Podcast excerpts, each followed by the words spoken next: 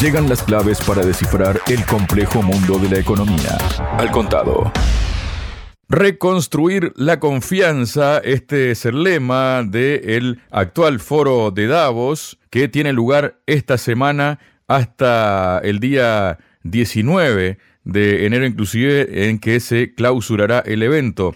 Para hablar sobre este tema estoy junto al director del Centro de Investigaciones en Política y Economía, CIEPE, Walter Formento. Walter, bienvenido a Radio Sputnik. ¿Cómo estás? Buen día, Javier. Eh, bueno, eh, agradecido de poder eh, estar dialogando con vos. El agradecido soy yo y seguramente nuestra audiencia, Walter. Bueno, según parece, ¿no? Los gurús económicos de Davos prevén un debilitamiento de la economía mundial en 2024 y particularmente en la europea por el incremento de diversos problemas, entre ellos los geopolíticos que afectarán el crecimiento y a los mercados. Así lo refleja el último informe del Foro Económico Mundial elaborado tras una encuesta a economistas jefe de instituciones públicas y privadas de todo el mundo, entre ellas el Banco Santander y BBVA de España. La incertidumbre que dominó las perspectivas económicas del pasado año seguirá oscureciendo la evolución económica a corto plazo, se afirma en el informe. El 56% de los economistas jefe esperan que la economía mundial se debilite el próximo año y el porcentaje aumenta a un 77% cuando se les pregunta por la europea. ¿Hacía falta estudiar mucho o ser una suerte de Nostradamus para darse cuenta de esto? Walter, y esto lo estoy diciendo un poco con ironía, ¿no? Por supuesto. Sí, Javier. Esto ya viene diciéndose, viene siendo estudiado. Acá hay dos o tres elementos centrales a tener en cuenta de el impacto negativo en la economía. Primero, que ha tenido la derrota de la OTAN y de Davos en Ucrania, la situación de crisis en Taiwán, otro lugar de grandes inversiones de, Davos y los grandes actores económicos globales. Y por último, lo que están diciendo todos los analistas, el profundo error de la OTAN y de ciertos grandes inversores financieros muy importantes en el esquema de Davos a la hora de haber autorizado o dejado pasar la decisión de Netanyahu de iniciar la guerra en Gaza, haberla convertido en una masacre y que además no llevó a ninguna victoria inmediata, sino que Europa y la región particularmente con el tema del Mar Rojo, se encuentra hoy empantanada en esa crisis que se provoca a partir de lo de Israel sobre Gaza y sobre Palestina, que Israel no logra resolver de manera positiva para sus intereses y está sucediendo todo lo contrario, que Palestina, el mundo árabe e iraní, es decir, todo el mundo del Medio Oriente empieza a tomar posiciones activas contra Israel y contra la asistencia que está realizando Davos y la OTAN para sostener el conflicto que Israel protagoniza en primera persona, teniendo en cuenta la crisis que disparó en todo el Mar Rojo y el cambio de rutas que forzó a la hora del tránsito de mercancías y el comercio en la región, encareciendo todo el sistema comercial. Esto impacta directamente sobre Davos porque en Davos se reúnen los grandes dueños de compañías, de las grandes estructuras globales y los grandes altos gerentes. Por lo tanto, lo que se espera en Davos, a puertas cerradas, reuniones muy fuertes y muy duras. Por otro lado, Walter, aproximadamente 7 de cada 10 economistas jefe prevén que el ritmo de la fragmentación geoeconómica se acelerará este año en dirección contraria a la globalización de la pasada década y la mayoría afirma que la geopolítica impulsará la volatilidad de la economía mundial, el 87%, y de los mercados bursátiles, el 80%. La fragmentación avanza y un 80% sostiene que se reforzarán los bloques geoeconómicos y que se ampliará la brecha norte-sur los próximos tres años. Bueno, esto es claro, hay distintos analistas, no solamente económicos, sino especialistas en temas técnico-militares, que sostienen que la dinámica propia del conflicto de intereses económicos y del conflicto técnico-militar en las distintas regiones va a generar un impacto sobre la economía mundial de ralentización, de crisis, una crisis que lejos de beneficiar a los actores económicos, financieros que se van a reunir en Davos, los va a debilitar aún más, los va a desprestigiar aún más, porque son los que en última instancia aparecen como responsables de la dimensión de la crisis que toma la economía mundial y que tiene mucho que ver con la crisis en términos técnicos y militares en los distintos escenarios que fueron generando para imponer sus intereses y hoy la situación se ya ha dado vuelta y les viene en contra. También, Walter, hay pesimismo con la política industrial porque pese a que los gobiernos de todo el mundo coinciden en pretender relanzarla, los expertos son casi unánimes en que las medidas seguirán en gran medida, valga la redundancia, descoordinadas entre países. Aunque dos tercios de los economistas jefe esperan que las políticas industriales permitan la aparición de nuevos focos de crecimiento económico y de nuevas industrias vitales, la mayoría también advierte del aumento de las tensiones presupuestarias, 79%, y de la divergencia entre las economías de renta alta y baja. Esto tiene mucho que ver también con lo que está ocurriendo y las decisiones que ha tomado Occidente, tanto básicamente Europa, ¿no? Respecto a Rusia, ¿no? Y esas diferencias que hay entre lo que se entiende como el Occidente colectivo y lo que denominan el sur global, Walter. Sí, especialmente eso es así. Lo que se llama las grandes economías del mundo unipolar, del norte global se encuentran en un momento de profundas crisis, incluso por motivos de disputas internas, porque una de ellas es la presión que se encuentra haciendo Estados Unidos para que las grandes empresas europeas deslocalicen sus inversiones y sus empresas y las trasladen a Estados Unidos desindustrializando de ese modo Alemania, Francia, Italia, es decir, la Unión Europea. Algo que ya empieza a ser percibido por el pueblo y esto se manifiesta en crisis social, no solamente económica, crisis sociales, movilizaciones y distintos modos que empieza a tomar. La crisis general se vuelve cada vez más una crisis al interior de las naciones que componen la Unión Europea. Walter, Volvemos con al principio, ¿no? Por decirlo de algún modo, y traemos nuevamente el lema de la edición de este año del Foro de Davos, que es reconstruir la confianza, ¿no? Restaurar la agencia colectiva y reforzar los principios fundamentales de transparencia, coherencia y responsabilidad entre los líderes, así define el Foro Económico Mundial su objetivo para este año. Visto lo visto, ¿no? Y cómo están actuando geopolíticamente muchos líderes, esto de restaurar la agencia colectiva y reforzar los principios fundamentales de transparencia, coherencia y responsabilidad entre los líderes, ¿es posible? Es un objetivo de máxima, es decir, de que va a requerir un gran esfuerzo y no pocos años, porque si hay algo que ha perdido Davos luego de las diferentes crisis que ha producido en los distintos países y naciones donde tiene influencia en la economía en cada uno de estos, esas crisis que han tomado en algún momento formas de crisis económicas y ciudadanas, hoy en la mayoría de ellas está tomando forma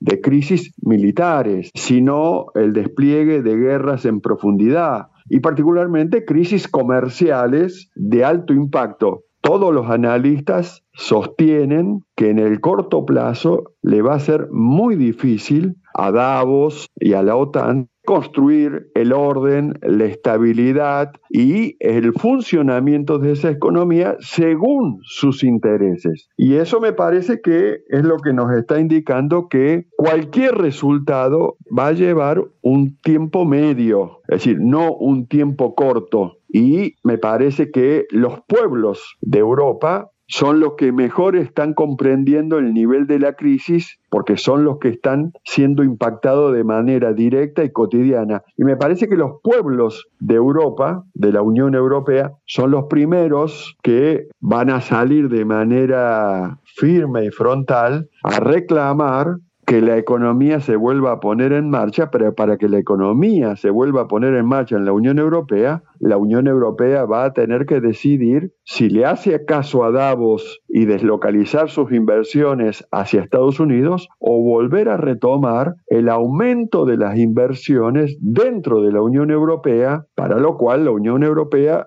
va a tener que tomar una decisión estratégica de, de si sigue en relación a Davos o profundiza su relación con China e India. Walter, tenemos también cuestiones que se tocan en, este, en esta edición del foro, ¿no? Y se trata de la inteligencia artificial que dice que afectará al 60% de los trabajos en las economías avanzadas, un impacto que será menor en las economías emergentes y de bajos ingresos. Un estudio del Fondo Monetario Internacional destaca que casi el 40% del empleo mundial está expuesto a la inteligencia artificial, ya sea por el reemplazo o por el complemento de determinados puestos de trabajo. Estamos al borde de una revolución tecnológica que podría impulsar la productividad, impulsar el crecimiento global y aumentar los ingresos de todo el mundo. Sin embargo, también podría reemplazar empleos y profundizar la desigualdad, según advierte la directora gerente de la institución, es decir, del FMI, Cristalina Georgieva. Esto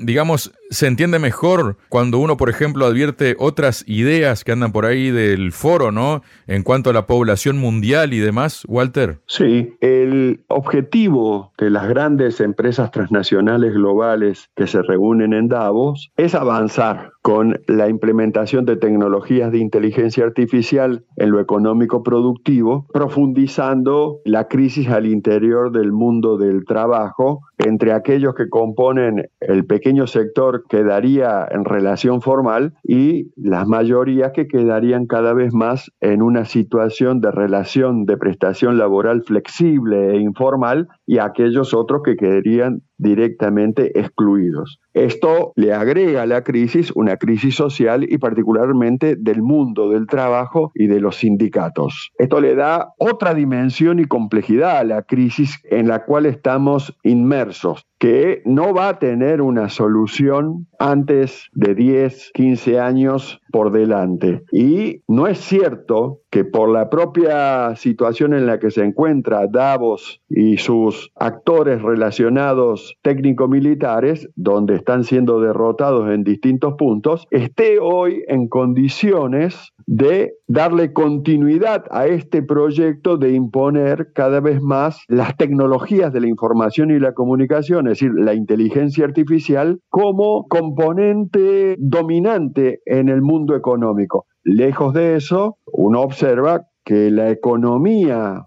en China, en la India, tiende a seguir el camino que plantea justamente el mundo multipolar, no el mundo de Davos. Y luego vienen otros augurios, por decirlo de algún modo, ¿no? En este caso de Oxfam, que dice que la pobreza sigue en niveles todo relacionado con el Foro Económico de Davos, ¿no? Que dice que la pobreza sigue en niveles previos a la pandemia y a este ritmo se tardará aún dos siglos, dos siglos en acabar con ella en el mundo. El mundo tendrá su primer billonario dentro de una década, billonario con B, aunque la pobreza no será erradicada hasta dentro de 229 años. Walter, mucho más tiempo del que hace, por ejemplo, que llevan de independientes muchos países en América Latina, ¿no? Esta es la conclusión, como decíamos, de un informe de Oxfam Intermon, divulgado con motivo, precisamente, como decíamos, del inicio de este foro de Davos. Es más, la riqueza conjunta de los cinco hombres más ricos de se ha disparado un 114% desde 2020, mientras que la riqueza en manos del 60% más pobre de la población ha caído desde el inicio de la década. ¿Qué te parecen estos augurios, Walter? Bueno, los datos de la concentración de la riqueza en manos de la élite del mundo financiero global, que es el que reúne y gerencia y coordina Davos, es un dato que ya se venía observando en los últimos 10 años, se ha acelerado en los últimos 5 y tiene esta consolidación que es lo que estás describiendo este artículo que vos mencionás. Pero el análisis de la situación de la crisis al día de ayer no está dando como ganador en los distintos escenarios de crisis y de guerra a los actores vinculados a Davos. Es decir, los actores vinculados a Davos no se consolidan desde Taiwán, sino que se debilitan. Los actores de Davos y de la OTAN no se consolidan en Ucrania, lejos de ello, han perdido el control casi del 90% de lo que se llama el territorio en Ucrania. Y por otro lado, la crisis que generaron desde Israel sobre Palestina, sobre Gaza, lejos de beneficiarlos, se ha complejizado, se le está yendo de las manos e incluso con la entrada en la crisis de los hutíes en el Mar Rojo, la complejidad es aún mayor. Por lo tanto, no hay indicadores concretos que digan que el plan, el proyecto estratégico de las grandes transnacionales globales que coordinan Davos sea el proyecto que hoy está avanzando. Es decir, hay algunos analistas incluso que arriesgan a decir que el proyecto de Davos en este momento como mínimo se encuentra estancado, sino que además puede haber retrocedido algunos pasos. Walter, y como nota de color se podría decir, ¿no? Para cerrar, parece que los ricos también sufren, Walter, también soy irónico en este caso, porque el gobierno de Suiza no puede cubrir los elevados costos de alojar a sus propios funcionarios que participan en el Foro Económico Mundial que inició este lunes, como decíamos, por lo que les piden que compartan habitaciones de hotel, según informó el sábado el periódico Neue Zürcher Zeitung. Según el diario, la ciudad, que está ubicada en plenos Alpes, no se convierte durante una semana al año en uno de los lugares más caros del mundo debido a la celebración del evento, por lo que la delegación del país anfitrión tiene que gastar mucho más dinero en alojamiento de lo que permiten sus normas, ¿no? Hay precios que van de habitaciones de 4.500 dólares a unos 14.000. La cuestión es esa, ¿no? Se trata de una reunión, esta, ¿no? Altamente criticada por activistas ambientales que denuncian la hipocresía de sus asistentes por el uso, además de aviones privados y otras decisiones polémicas. En particular, en la víspera del evento tuvo lugar manifestaciones en dicha ciudad suiza, ¿no?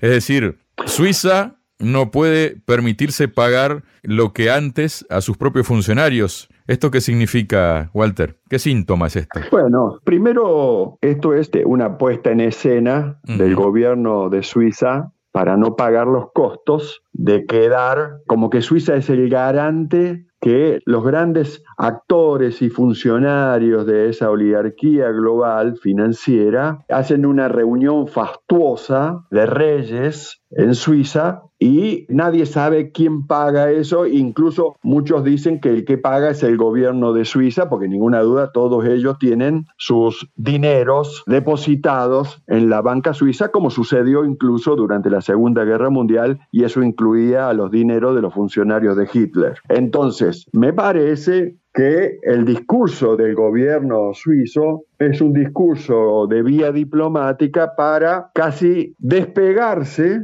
tomar distancia y que el gran público empiece a no ver como relacionado directamente a Davos, Suiza, con esta oligarquía que además, lejos de estar siendo la vencedora en todos los conflictos que se ha propuesto o la que avanza sin obstáculos en la economía mundial, en la economía mundial se encuentra retrocediendo porque ha perdido peso en China, no alcanza a terminar de consolidarse en la India, se desestabiliza el Medio Oriente en una dirección que ellos no controlan entonces, ninguna duda, los funcionarios del gobierno suizo inician lo que se llama el movimiento diplomático de tomar distancia, despegarse, como diciendo, nosotros solamente le hemos prestado las instalaciones de Davos, pero nada tenemos que ver con ellos, cuando Suiza, la banca suiza y los grandes oligarcas de las oligarquías de todos los tiempos siempre son parte del núcleo central de poder que de alguna manera tiene el gran peso específico dentro del gobierno suizo. Muchas gracias, Walter. Abrazo, Javier. Gracias. Entender la economía para entender el mundo. Al contado.